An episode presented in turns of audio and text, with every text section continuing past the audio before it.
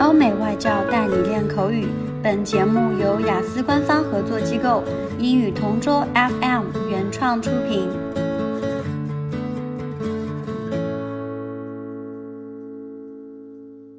Describe a time when you enjoyed your free time.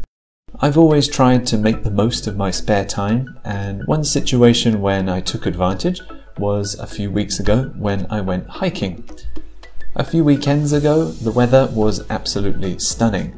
I hadn't seen weather like that for a while, and it was the perfect temperature for hiking too, because it wasn't too hot and it wasn't too cold either. So, because it was Saturday, I decided to check out a hiking trail that I'd been meaning to visit for quite a while.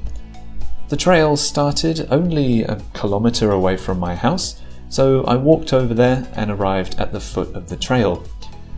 At the trailhead, it looked quite steep, but after I started, I realized that it wasn't so steep and it was actually quite gentle closer to the top.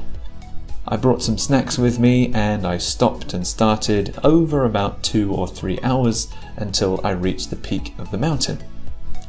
It felt great to reach the summit. Uh, I got to see my neighborhood from a completely new perspective, and it also fe- felt good to get outside in the fresh air and break a sweat and get my blood flowing at the same time. I'd love to go back up there soon, and hopefully, it'll be the start of a more active hobby for me as well. OK，今天的 Part Two 口语话题到此结束。想要免费获取五到八月雅思口语完整题库和口语素材的小伙伴，可以关注我们微信公众号“英语同桌”。